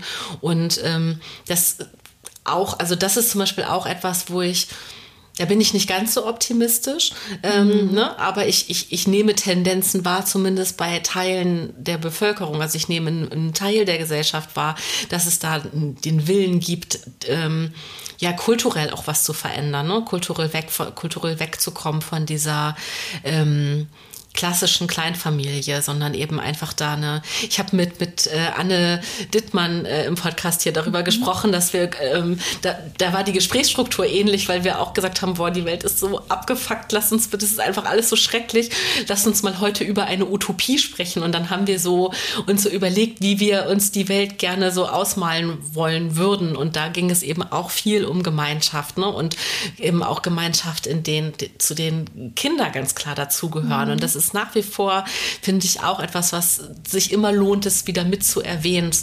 Ne, oder wo ich auch alle Menschen, die selber nicht Eltern sind, immer ermutigen möchte, ähm, connectet euch mit, mit den Kindern eurer äh, Freundinnen, weil das einfach eine Bereicherung ist und das ist vielleicht mhm. ein ganz guter roter Faden zu, zu, zu eurem äh, äh, Geschwisterdasein und dem Altersabstand, ne? dass das eben einfach äh, eine Bereicherung mhm. in beide Richtungen auch sein kann, diesen Austausch zu haben. Ne? Und das ist gar nicht die eigene Schwester sein muss, die mit dem kindlichen Pragmatismus einem irgendwie neue Perspektiven mhm. aufzeigt, sondern dass das auch, ähm, dass das Kind der besten Freundin oder des besten Freundes sein kann und man einfach in ein Gespräch kommt und ähm, da irgendwie offenherzig zu sein, das ist einfach ein, ein ja quasi so ein so eine Aufforderung, die ich irgendwie gerne allen so mitgeben möchte.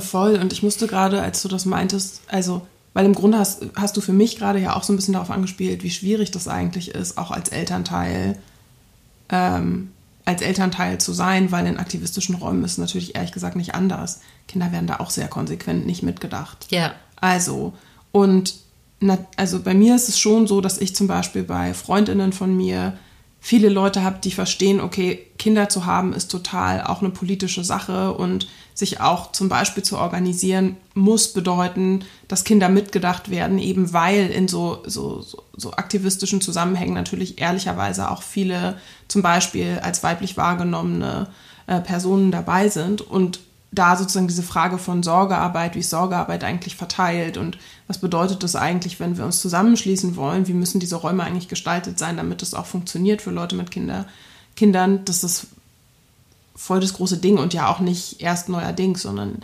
also ich habe eine, eine befreundete Person zum Beispiel, deren Kind ist jetzt vor kurzem, vor ich glaube knapp zwei Monaten 18 geworden. Und die hat die ganze Zeit auch immer gesagt, ey, wie mache ich das jetzt eigentlich? So, ich habe die auch voll viel auch aktivistisch aktiv war und auch immer noch ist und ähm, für die das einfach eine große Herausforderung war, zumal alleinerziehend das sozusagen zu machen. Also von daher glaube ich, also wenn ich sage sozusagen, wir müssen Banden bilden, dann bedeutet das auch, dass wir überlegen müssen, wie, wie kann das eigentlich funktionieren für Menschen, deren Teil Realität eben Sorgearbeit ist. Weil theoretisch kriege ich das hin, wirklich ohne auch nur ein einziges Problem zu haben, dass mein Tag so ist, dass ich wirklich original keine Minute Zeit habe. Also, und das kennst du ja auch. Ja. Du arbeitest tagsüber, dann kümmerst du dich halt darum, dass es irgendwie Abendessen gibt, dass irgendwie die Wäsche gewaschen ist und so weiter. Wirklich, ich habe, das ist nicht übertrieben, ich habe gestern Abend ein Gespräch mit meinem Kind geführt, das ähm, sich gerne so oft umzieht, als wäre es auf einer Beyoncé-Welttour, das ist richtig abgefahren, meinte ich so, kannst du bitte morgen einfach das Gleiche anziehen, weil sonst mache ich irgendwann nichts anderes mehr als Wäsche waschen. Und ich glaube, du und ich können viele Sachen zusammen machen, die viel schöner sind, als einfach nur Wäsche in eine Maschine schmeißen, rausholen, aufhängen, wieder runternehmen und irgendwo reinfalten. Also, das ist so total so eine Basic-Sache, aber ich will damit sagen, also ich finde es krass, wie wenig Zeit ich habe als Elternteil, nicht nur sozusagen für Sachen, die ich gerne für mich als Einzelperson machen würde, sondern wirklich auch um genau solche Fragen mir zu stellen. Wie mache ich das eigentlich? Wie organisiere ich mich jetzt eigentlich? Weil das ist echt ein komplett anderes Ding als, keine Ahnung, als ich Mitte 20 war. Wo mhm. irgendwie klar ist, ja gut, also zu dem Zeitpunkt habe ich studiert und gearbeitet. So, aber es ist einfach ein, es ist einfach ein anderes Ding. Mhm. Und für mich kommt da der Gedanke auf, dass ähm, eben die Sorgearbeit, von der du sprichst, dass, ähm, dass natürlich einerseits der, der, der Wunsch da ist, dass es gesamtgesellschaftlich da eine, eine gerechtere, fairere Aufteilung gibt oder dass es mehr mitgedacht wird. Und aber auch im, im Liebeskontext, zum Beispiel unter FreundInnen, ist das etwas, was ich finde, dass so die, die schönste Liebesbekundung mhm. sein kann, mit in diese äh, Fürsorge zu gehen. Ne? Also dass das einfach, mhm. ähm, also ich mich, ich habe mir viel Gedanken darüber gemacht, wo ich mich geliebt und nicht geliebt fühle. Also eben, klar, mein, mein, mein, mein persönliches Leben hat sich in den letzten äh, Monaten unfassbar umgekrempelt. Und das Schöne ist, dass ich irgendwann gemerkt habe, ich werde wirklich geliebt von Freundinnen, die ich schon lange habe. Und diese Liebe hat sich vor allen Dingen aber eben auch in Fürsorge mhm. geäußert und sichtbar gemacht. Und zwar nicht nur mir gegenüber, sondern auch meinen Kindern. Und ne, dass das etwas ganz Konkretes ist, dass das eine ganz konkrete Liebeshandlung ist, einfach mhm. ähm, füreinander da zu sein und Sorgearbeit auch für Kinder mit zu übernehmen und dass das ne, ähm, also, als du gerade gesagt hast, dass es im aktivistischen Bereich mitgedacht werden muss, komme ich halt wieder zurück nochmal auf diese, mhm. äh, auf, auf, auf ja, mhm. Freundinnen oder auch mhm. selbst im Familienkreis. Ne? Also das ist eben, also ich habe jetzt so mhm. rausgehört, äh, Emilia, dass du ein ganz gutes äh, Verhältnis hast zu äh, Josies Kind, ne? dass du da bestimmt auch ein aktiver Part dann äh, des mhm. Familienlebens bist. Aber es ist ja nicht in jedem Familienkontext mhm. selbstverständlich. Ne? Und, ähm, und das ist etwas, was ich äh, mir, das was, was ich mir total wünsche, dass wir das bei Liebesbeziehungen unter Geschwistern, unter Freundinnen, wie auch immer, mitdenken, dass das eben, ne, dass, dass, dass Liebe eben auch Fürsorge heißt. Und wenn eine Person nicht nur für sich selbst fürsorglich sein muss, sondern eben auch noch Eltern ist, dann ähm, ist es vielleicht als Freundin oder wie auch immer eben auch ein Teil meiner Liebe, das mit im Blick zu haben und das ganz, das ganze Bild zu sehen. Mhm. Was sagst du dazu, Emilia? Ja, ich habe auch gerade überlegt, was ich dazu sagen würde. ähm, also du bist ja nicht, du bist ja nicht Eltern, deswegen ist es, äh, ja. frage ich mich gerade, wie sich, fühlst du dich da angegriffen oder so oder so oder hast du das Gefühl, ich komme, wenn ich das so formuliere, dass ich so einen Anspruch an dich formuliere als mm, Person? Nö, gar nicht. Also ich finde, ähm, ich, das ist ja für mich auch total neu. Es ist ja das erste Familienkind, was es so gibt. Also so, ja. ne? Und ähm, ich finde, es war für mich auch total das Ding, ähm, einmal zu lernen, wie es ist, überhaupt Kinder zu haben in dieser Gesellschaft. Und weil ich, auch wenn ich aufgepasst habe, habe ich erst so ganzen Struggles irgendwie gemerkt, so wenn du irgendwo hin willst, dann geht das irgendwie nicht mit dem Kinderwagen oder wenn du, äh, du kannst auch eigentlich kaum irgendwo sitzen, weil es gibt nie so Kinderecken oder so, also du kannst nie irgendwo, also du bist voll eingestrengt, total. Und dadurch, finde ich, bin ich mehr so in der Realität von Josie auch. Und ähm, wenn ich dann noch so irgendwie Live-Sachen höre, wir reden ja generell viel über unsere Lebenssituation, ähm, und ich auch mit meinem ähm, Vater über ähm, halt ähm, Josies Kind rede, ähm, was ja auch in seinem Aufwachsen sehr so ein Ding war, alle, alle in der Familie kümmern sich um die mhm. Kinder. Und deswegen fand er es auch ganz normal, mir auch immer wieder zu sagen, dass ich auch mich immer wieder beteiligen soll. Und ähm, ich, am Anfang war ich noch so, oh ja, ist voll Arbeit, la la la la. Und dann habe ich aber irgendwann das auch so als so ein, für mich auch als so ein liebevolles Ding irgendwie wahrgenommen, weil ich dadurch ja auch das Kind irgendwie kennenlerne und ähm, und du auch krass zurückgeliebt wirst. Ja, total. Ich mhm. auch krass zurückgeliebt werde und ähm, dass ja so ein richtiger Mensch ist, der da ist. Der ist nicht so, also so. Guess what? Ja. es ist ein Mensch. Aber ich fand, das war für mich nochmal krass, auch nochmal so zu lernen trotzdem, ähm, wie das ist, wenn ein Mensch aufwächst und so einen Charakter entwickelt und ich auch Teil dieser Charakterbildung irgendwie bin und wie wichtig mir das plötzlich auch ist, mit Kommunikation nochmal das alles zu lernen und ich finde es irgendwie eigentlich schön, so ein Rudelverhalten zu bilden dadurch. Also ich finde, dadurch hat sich dieses Rudelsein in unserer Familie noch stärker, finde ich, irgendwie ähm, nicht entwickelt. Wir hatten es irgendwie schon sehr, aber gefestigt. Ja, ja, ja aber nochmal so neu. Also da sind neue, so wie neue äh, äh, Äste gewachsen in diesem Busch, der jetzt uns so erklären kann. Und ähm, ja, dem Buschrudel. Ja, dem Das hört sich eigentlich eher an, als wären wir ein Asthaufen. Ja. Nee, nee, wir sind in dem Busch und um uns rum haben sich die. Da sind wir Spatzen. Äste. Ja, wir sind Spatzen, genau. Wir okay. sind ein Spatzen. Yeah! Spatzen. Die sind wild. Bei mir im Kanal sind auch immer diese ganzen, diese, diese, weiß ich nicht, das sind auch auf jeden Fall Rudel. Also, das Gefühl, es sind 200 Spatzen in so einem ganz kleinen Busch drin. ja. Ich habe ein Bild. Mm. Und ich finde auch, um ehrlich zu sein, ähm, fällt mir auch dabei noch auf, so in der Familie generell, ähm, wie nicht normal das eigentlich ist, dass viele Familienteile aufpassen. Jetzt hier ähm, also ich merke das bei vielen Freundinnen von mir, die mhm. ähm, aber auch großteils weiß sind. Bei denen ist das meistens nicht so richtig der Fall, dass die ganze Familie auf die Kinder aufpasst oder dass man mal mithilft. Ähm,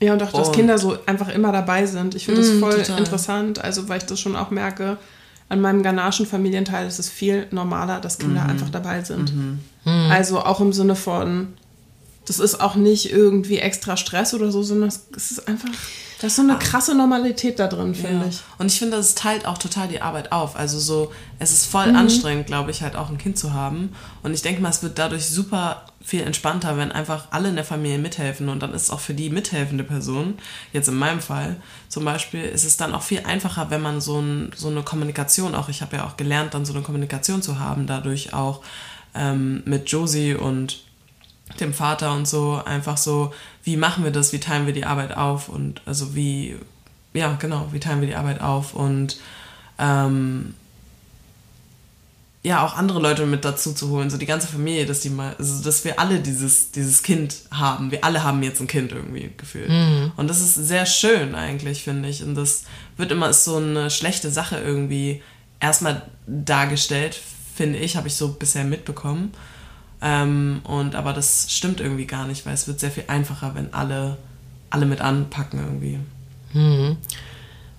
Und aber tatsächlich ist mir gerade aufgefallen, dass du ähm, so wie du es gerade äh, vom, vom Wording her äh, benutzt hast, dass du sagst, naja, mithelfen oder mhm. äh, mit aufpassen, ne? dass auf mhm. das Kind aufpassen und dass das auch eine Arbeit ist, die das macht. Also das ist, glaube ich, mhm. etwas, was wir, also sprachlich vielleicht auch nochmal generell irgendwie mhm. überdenken können, ne? dass wir, äh, dass es halt viel schöner ist zu sagen, wir leben einfach mit Kindern, also wir leben zusammen, ne? es ist ein Miteinander, ein, ein, ein, ein, eine Gemeinschaft ist, in der man lebt und nicht irgendwie dieses, kannst du auf das Kind aufpassen oder kannst mhm. du das, ne? also das mhm. ist so wie so eine, dass es so, so eine ausgelagerte Situation ist, so, ne? wer kann, wer, wer passt auf das Kind auf, sondern wer, sondern einfach zu sagen, ey, es geht darum, Zeit miteinander zu verbringen. So Kinder sollten in, bis zu einem gewissen Alter nicht unbeaufsichtigt sein, das stimmt schon. Aber das ist eher so dieses mhm. Aufpassen, so, ja, ich bin jetzt da und ich gucke jetzt, dass nichts passiert, ist ja eine ganz andere, mhm. ein ganz anderes Gefühl, als zu sagen, so, ja, ich keine Ahnung, wenn man sagt, ja, ich chill heute mit der Tochter meiner besten Freundin, selbst wenn die erst viereinhalb ist, weil ich mal, und dann, dann erfahre ich eben alles über Paw Patrol oder wir malen eben, keine Ahnung, was weiß ich, ne? Also ja. solche Sachen. So, und das ist ja aber auch, ähm, und, und, und diese Erfahrung mache ich eben, wie gesagt, was ich vorhin erzählt habe, ganz oft mit, wenn ich so ähm, Menschen in meinen Familienkontext hole, die deutlich jünger sind als ich, dann merke ich immer, dass das viel leicht, dass der Zugang dann immer viel leichter ist, dass dann, wie gesagt, wenn Mitte 20-Jährige, äh, ähm, mit denen ich entweder befreundet bin oder selbst wenn die aus einem Arbeitskontext sind und ich die aber zu mir nach Hause hole äh, und dann sind Kinder around, dann sind aber sofort, also sind so auch viel schneller manchmal Themen da, ne? weil irgendjemand mit Mitte 20 vielleicht in seiner Kindheit auch schon ähm, Pokémon geguckt geguckt hat und ich aber zum Beispiel nicht, so, ne? Oder mhm. Leute in meinem Alter nicht, so, weil es das da einfach noch nicht gab. Und auf einmal gibt es dann eine Connection, so, ne? Also total banal jetzt irgendwie über, über so Serienkram, aber mhm. das ist ja im Prinzip egal, worüber so ein Bonding passiert. Themenfindung hat ja auch was mit, mit ja, mit äh, so Kultur zu tun, die generationsbezogen ist. Ne? Mhm. So wie du vorhin mhm. gesagt hast, in den Serien in den Nullerjahren mhm. wurde vor allen Dingen nicht kommuniziert und heutzutage ist zum Glück alles schon auch in der ganzen Serien- und Medienwelt alles viel diverser sowieso ne? und, und offener. Also das sehe ich ja auch, wenn ich denke, boah, was haben wir für wie bin ich medial aufgewachsen, also mit welchen Rollenverteilungen auch irgendwie und ne, also meine Filme waren Dirty Dancing und Pretty Woman, so ja, da können wir ganz Herzlichen ziemlich Glückwunsch. ich mag sie trotzdem immer Macht noch. Okay. Verzeiht mir mein Alles klar, ich mache eine Pause. So, ihr lieben Kuschelmäuse. Ja. Ihr kuschelt. Wir haben gerade eine kurze Pause gemacht und ähm, ich nutze jetzt einfach die Gelegenheit, so einen kleinen Cut zu machen, thematisch und einfach nochmal so aus dem Nichts heraus zu fragen, Josie. Ich dich jetzt frage, in diesem Moment, was ist deine ganz spontane, momentane, tagesaktuelle Assoziation für dich ganz persönlich bezüglich Liebe? Wo, wo fühlst du die gerade? Wo siehst du die gerade?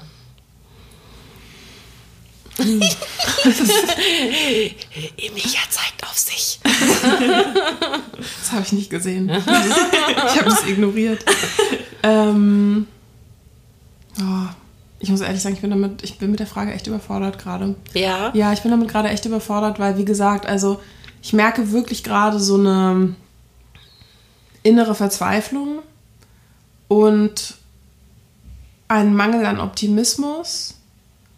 Und ja, und ich frage mich einfach wirklich gerade so, was, was ist meine Rolle in der Welt im Sinne von, wie kann ich wirklich zu Veränderung beitragen und jetzt gar nicht so zu die gesamte Welt verändern, sondern wie kann ich dazu beitragen?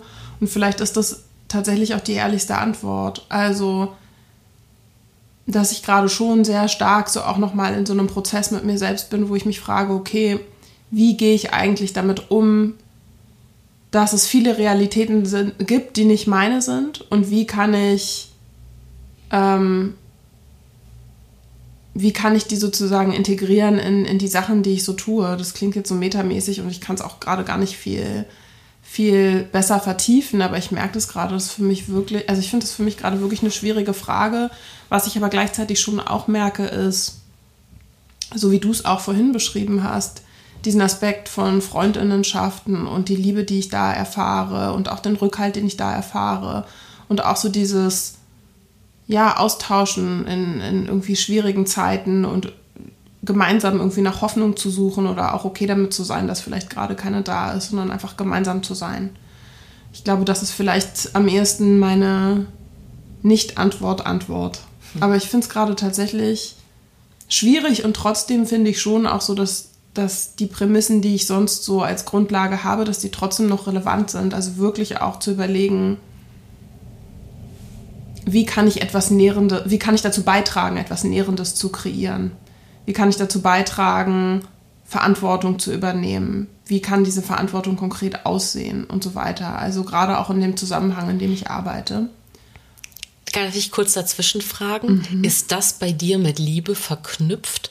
Also auch dein, also ist, ist, ist das Thema Liebe bei dir damit verknüpft, wie, ich sag's jetzt extra so provokant, mhm. wie nützlich du bist in dieser Gesellschaft? Nee, ich glaube gar nicht im Sinne von nützlich, aber im Sinne von Teil des Kollektivs, vielleicht eher so. Und da finde ich, geht es nicht unbedingt darum zu sagen, ich bin nützlich oder andere haben etwas davon, dass ich da bin, sondern für mich geht es trotzdem schon auch darum, wie kann ich sozusagen für eine, wie kann ich für die Ideale eintreten, von denen ich behaupte, dass sie da sind für mich. Also das ist schon eine Frage, die mich umtreibt. Hm. Und zwar nicht einfach nur, ja, wie kann ich die von mir behaupten, weil das finde ich ist nicht die herausfordernde Sache daran, sondern wie kann ich wirklich dafür eintreten. Das ist schon was, ja, was mich einfach, wo, wo ich ähm, einfach ehrlich echt viel drüber nachdenke. Hm. Also.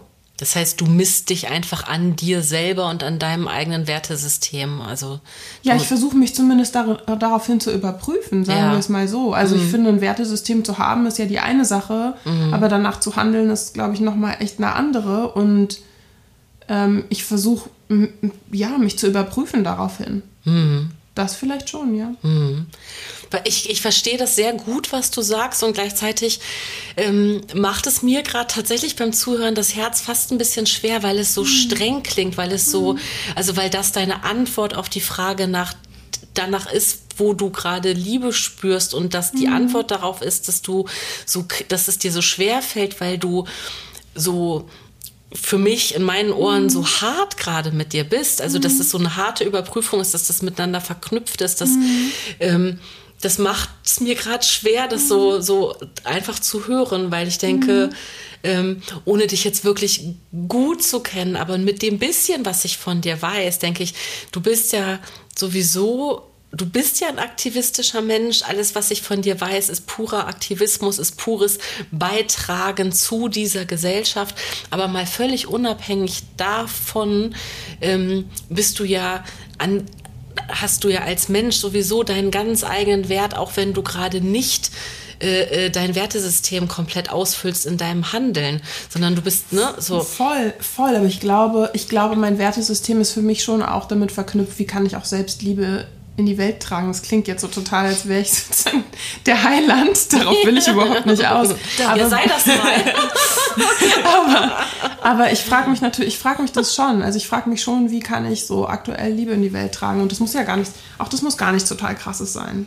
Es kann ja auch einfach sein, für Leute da zu sein. Aber vielleicht ist die Antwort wirklich, wie meine Schwester gerade meint, auf sich selbst zu sein. Nein, aber ich finde, ich finde, das ist ja auch so eine Passion, die man irgendwie hat, die in einem drin ist. Weil ich kann das nur in Bezug auf, ähm, wenn ich über meine Zukunft nachdenke und wenn ich jetzt zum Beispiel ähm, irgendeine Arbeit kreieren soll und das sind, ist okay, das ist vielleicht ein doofes Beispiel, aber wenn ich eine Arbeit kreieren soll und darüber nachdenke, was ich in der Zukunft eigentlich als Arbeit machen möchte und ich jetzt dazu auch Aufgaben erledigen soll, dann muss es mich auch irgendwie, da muss es auch aus meinem Herzen kommen irgendwie. Und diese Themen kommen aus meinem Herzen, diese Themen bewegen mich und ich will, dass die, also bestimmte Themen bewegen mich und zu denen also ich möchte mich in diese Richtung bewegen halt und ich glaube, das ist ja bei dir dann eventuell auch der Fall. Weißt du, ich meine, mhm. deswegen macht es dich auch sad, wenn du, wenn du merkst, dass das gerade, ähm, dass es gerade schwierig ist oder dass, ähm,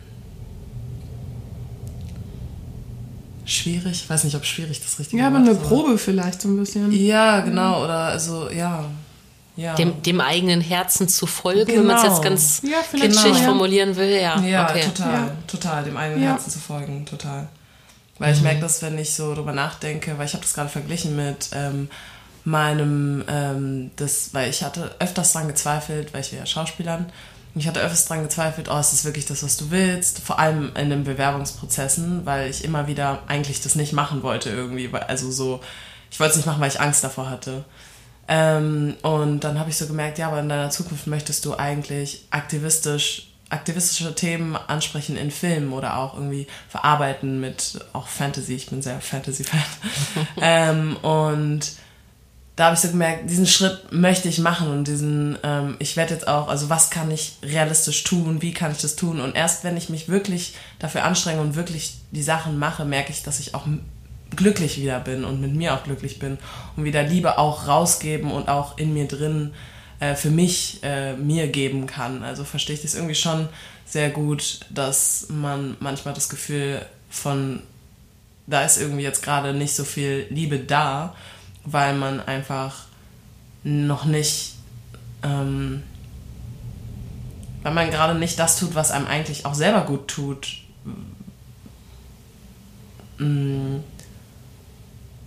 Ich verstehe dich sehr ja, gut. Ich bin irgendwie ich, gerade nee, voll wortkarg, aber. Nee, nee, ich verstehe dich aber sehr gut. Also vielen Dank. Ich finde, du hast es auch total schön ähm, nochmal weiter erklärt und also so, dass ich tatsächlich jetzt äh, äh, Dosi besser verstehen kann ne? und, und, und, und dazu, was zu dem, was du sagst, auch total relaten kann und dass das auch eine ähm, ganz für, für mich persönlich auch ein total schöner, also so kitschig das klingt, dem eigenen Herzen zu folgen, ist es trotzdem total schöner Reminder, ne? einfach zu sagen, ja, was, also irgendwo so so wie du sagst, du überprüfst deine, also du überprüfst dich in deinen Handlungen, ob die sozusagen kongruent zu deinem Wertesystem sind und manchmal aber auch überhaupt sich daran zu erinnern, einen, einen inneren Kompass zu haben und ein eigenes Wertesystem. Das finde ich, also damit fängt es ja auch irgendwie an zu sagen, so, ey, worum geht's mir denn eigentlich im Leben? Und, und dann sich danach wieder neu auszurichten. Ne? Also überhaupt erstmal zu gucken, wohin mein Herz mich denn eigentlich führen würde, wenn ich jetzt frei wäre, gerade in Zeiten, wo äußere Umstände einem das scheinbar unmöglich machen. Und ich glaube, das ist das, was wir gerade alle versuchen so abzubilden, dass einfach da sehr viel Druck auf uns lastet aufgrund einer, einer, einer politischen Situation, einer gesellschaftlichen Situation, einer, ne, wie auch immer. Ne? Der Planet ist im mhm. Arsch, so einfach mal ganz kurz gesagt. Es ist einfach schwierig und gleichzeitig zu sagen, gut, aber ich muss ja trotzdem wissen, was ich eigentlich will, damit ich dann gucken kann, wie ich mir den Weg dahin bahne und was ich dafür für Möglichkeiten habe und für Werkzeuge. Und habe ich die Kapazität, habe ich die Ressourcen. Aber wenn ich sie nicht habe, weiß ich zumindest, wo ich hin will. Dann habe ich zumindest die Möglichkeit, in eine Richtung zu schauen und nicht irgendwie mit gesenktem Blick auf dem Boden da zu sitzen und mich eben, wie gesagt, handlungsunfähig zu fühlen oder den Optimismus komplett zu verlieren. Mhm. Ich glaube, den Struggle mhm. haben wir gerade alle ganz mhm. gut beschrieben. Ne? Mhm. Ja. ja, voll. Ja. Schön. also schön, schöner Austausch. Ich danke euch da sad. total. Hm? Sad? Ein bisschen, ja. Also der Austausch ist nicht insgesamt, mhm. aber so. Nein, nein, ich weiß, was Aber so dieses Gefühl, finde ich. Also so, ja. Ja, es ist einfach herausfordernd. Herausfordernd auf jeden Fall. Und natürlich auch einfach zu, also gerade nochmal bezogen auf Eltern zu sein und ich glaube, das ist nochmal speziell, kommt, ja, speziell, mhm. weil dieses, ich kann euch nicht versprechen, liebe Kinder, dass es mhm. alles besser wird, ist halt einfach ein, mhm. auch ein krasses Ohnmachtsgefühl. Mhm. Voll. Und gleichzeitig aber eben, wenn man weiß, dass man ein eigenes Wertesystem hat und in dem Moment, wo ich es weiter vermittel und wo ich auch vorleben kann, mich daran zu orientieren, gerade in dunklen, schweren Zeiten, wie auch immer, so, dann bleibt ja am Ende auch immer die Hoffnung, dass, dass, dass man damit nicht alleine ist und auch, dass die, eigenen Kinder, aber auch alle anderen, alle anderen Nachkommenden und Heranwachsenden ja auch, also ne, am Ende sind es dann vielleicht doch viel, viel mehr, die, die, die, die sich irgendwie eben auch wünschen, auf einem gesunden und liebevollen Planeten als Menschheit weiter zu existieren. Mhm. So. Und ähm, ich glaube, das ist total wichtig, einfach das zu sehen, dass es okay ist, dass es schwer ist und herausfordernd und dass wir nicht die sein müssen, die jeden Tag die Fahne hochhalten und die jeden Tag voranmarschieren mhm. und all diese ganzen schlimme militärische Bilder auch eigentlich, ne? Aber trotzdem sind sie auch gleichzeitig aktivistische Bilder vielleicht. Aber eben dann im Kleinen die Liebe zu finden und im Kleinen die dadurch auch den Aktivismus zu finden. Ich glaube, dass, also das, sich da, da auch gnädig mit mir selber zu sein, zu sagen, es ist auch total okay, wenn ich heute einfach nur ein gutes Abendessen gemacht habe und irgendwie ähm, liebevoll ins Bett begleitet habe, dann ist das der Aktivismus des Tages gewesen, weil ich zumindest diesem, diesem Wert irgendwie den ich von Familie und so teile und von Zwischenmenschlichkeit, dem bin ich auf jeden Fall zumindest gerecht geworden, auch wenn ich keinen Ölkonzern in die Luft gesprengt mhm. habe. Das mache ich morgen. To-Do-Liste. kleine To-Do-List. Ja, die kleine. die kleine Revolutionsliste. hm. Ja. Ich fand es irgendwie interessant, gerade nochmal in Bezug auf äh, Kinder, ähm, wie sich das anfühlen muss, auch als Elternteil. Du hast ja nochmal eine ganz andere Passion deinen Kindern gegenüber. Ähm, und so eine andere Angst um die Kinder. Und ja, dann mit der politischen Lage ist schon stressig. Ja. Wollen wir, wollen wir das als Schlusswort nehmen? Finde ich schön. Ist einfach stressig. Ja. So. Ja. Punkt. Punkt. Siehst du, das war das, was ich meinte mit dem Pragmatismus. ja, genau. Sag doch einfach, wie es ist. Eier doch nicht so rum, sag doch einfach stressig. Sweet. Ihr seid so süß. Ihr, die, die beiden kuscheln da auf dem Sofa. Es ist wirklich einfach so herzallerliebstes. Einfach, es macht mich ganz, immer noch glücklich, die ganze Zeit schon. Ihr Lieben, ähm, was äh, neu dazu gekommen ist im Podcast, ist die Abschlussfrage. Ich habe eine mhm. Abschlussfrage. Nämlich normalerweise frage ich die eine Person, mit der ich spreche, was kannst du dir heute aus diesem Gespräch spontan mitnehmen? Das heißt, würde ich euch gerne beide fragen. Ihr dürft selber auskaspern, wer zuerst antwortet. Hast du eine Antwort? Müsst du noch kurz nachdenken. Soll ich zuerst antworten? Mhm, gerne. Ähm, ich glaube, was ich für mich heute mitnehme, ist, dass ich glaube ich, heute versuche, meinen Tag ein bisschen slow zu machen. Mhm. Genau, also heute geht es, heute muss ich mich abends nicht um das Kind kümmern, das ist vielleicht auch wichtig dazu zu sagen. Ähm, ja, und ich glaube, ich muss mich tatsächlich einfach ein bisschen sammeln. Ich kann es echt anders nicht sagen. Ich muss mich, glaube ich, echt ein bisschen sammeln und äh, Luft holen und ja, ich glaube, ich brauche heute tatsächlich einfach so ein bisschen Abstand. Mhm. Einfach so ein bisschen, bisschen langsam machen, gucken, dass ich irgendwie vernünftig Mittag esse, vernünftig Abend esse. Das habe ich die ganzen letzten Tage nicht gut hingekriegt. Genug Stunden am Stück schlafe. Ja, sowas, glaube ich. Mhm. Schön dass, schön, dass du dir das für dich mitnehmen kannst. Finde ich richtig gut. Das wünsche ich dir ganz doll. Und die Sonne scheint draußen. Ich hoffe, dass du davon noch was abbekommst und dich mit Vitamin D bestrahlen lässt. Dafür müsste ich aber deutlich nackter sein. Ja. Man, die Temperatur sagt nein. Es, es, heißt, dass man das über die Zähne aufnimmt. Das heißt, wenn ja? man die Sonne anstrahlt, äh, äh dass ja. dann dass die Zähne Vitamin D aufnehmen können. Nur mal kurz noch hier so als. Das habe ich tatsächlich noch nie gehört. Ich weiß nur, dass je höher sozusagen der der Gehalt eines bestimmten Melanins ist, desto länger dauert es. Ja. Und dass eigentlich so, ich meine, 75 Prozent des Körpers mit Sonne bestrahlt werden müssen. Mhm. Ja, okay, dafür ist es ein bisschen kalt. Das ist genau meine Meinung. Einmal nackt übers Tempelhofer Feld schützen. Naja, das müssten so 30 Minuten halt schon sein, deswegen ist es nicht einmal nackt. Okay. wir, können jetzt, wir können es ja zu dritt machen und rennen. Dann wird uns warm und äh 30 Minuten Rennen laufen. ohne BH ist ein Thema für sich. okay. da gibt es nochmal einen Special-Podcast zu. oder, oder ein kleines, äh, kleine YouTube-Shorts. Rennen ohne BH ist auch, finde ich, ein guter Albumtitel. Ja. Aber man kann ja, dass du hast ja gesagt, 75% müssen frei sein. Also kann da ja der Teil eben nicht frei sein. Sag einfach, sag einfach deinen Abschlusssatz. Wäre gut, dass wir eigentlich so Abschlusssatz und so, lass mal ohne BH was der Blumenfeld rennen. Let's do it. ähm, was ich mir mitnehme aus dem Gespräch, ähm, um echt zu sein, fand ich einfach das Gespräch mega interessant und sehr schön. Und ich fand es auch sehr schön, euch einfach zuzuhören.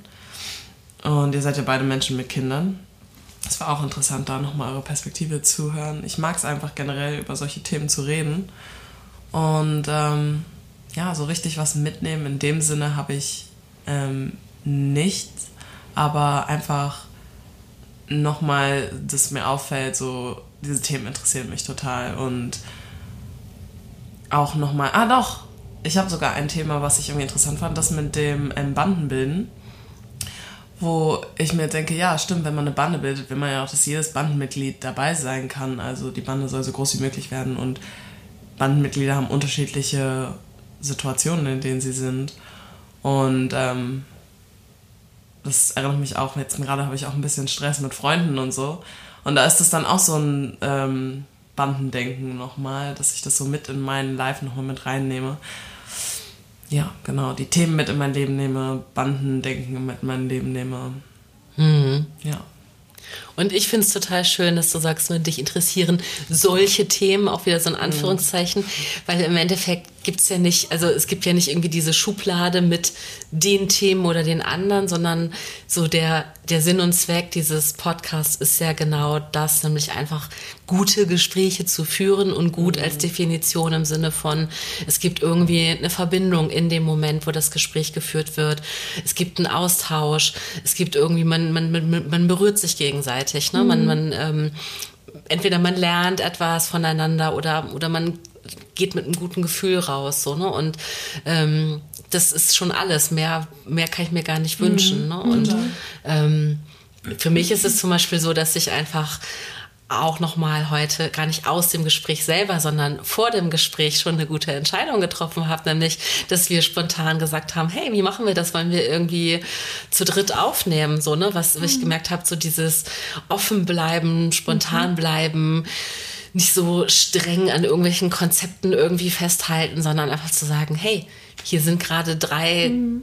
Knaller Personen in diesem Raum, warum nicht genau auch zu dritt miteinander sprechen und mal gucken, wie das schon irgendwie die Dynamik verändert. Und ich bin gewohnt, zu zweit zu sprechen. Und ich finde es gerade unfassbar gut und entspannt und fast unaufregend, äh, äh, wie, wie gut es geklappt hat. Und dafür bin ich total dankbar und finde es voll schön. und Möchte euch beiden Danke sagen. Danke auch, dass ich dabei sein durfte. Ja, voll War toll. Sehr interessant. Danke euch beiden. I think I'm gonna be famous after this. Thank you. möchtest du, äh, möchtest du die, äh, unsere ZuhörerInnen verabschieden mit deiner Stimme? Jetzt darfst du sie einmal machen. Hallo. das ist kein Abschied. Um, ähm, was, soll, was, kommt, was sagt ihr denn Weiß sonst? Weiß ich nicht. Nee, niemand sagt sonst was. Das ist jetzt dein ah, Special Moment. Oh. Das ist dein Special Moment. Okay. Special Moment. Ich hoffe, ihr fandet die Themen interessant und ich hoffe, ihr denkt auch selber darüber nach, wie ihr für euch selbst in eurem eigenen Leben, wenn wir jetzt auch gehört haben, Pausen einbringen könnt, Liebe einbringen könnt. Und ja, ich hoffe, ihr habt einen schönen Tag. Und ihr fandet es genauso cool wie ich. No. Und ihr fandet mich genauso cool wie ich mich finde. Major, ciao. Ihr Lieben, vielen Dank, dass ihr bis hierhin zugehört habt. Vielleicht habt ihr ja jetzt auch Lust, euch mit euren Geschwistern auszutauschen oder mit anderen lieben Mitmenschen. Wie immer gilt, wenn ihr euch mit Selbstreflexion und Achtsamkeit beschäftigen wollt, dann guckt gern auf einguterplan.de vorbei oder auf dem Instagram-Kanal von Ein guter Plan. Außerdem freuen wir uns über jede Unterstützung für den Podcast. Teilt die Folgen, abonniert uns, bewertet uns und schreibt uns. Von Herzen ein ganz fettes Danke. Alles Liebe für euch. Bis übernächsten Freitag. Eure Birte.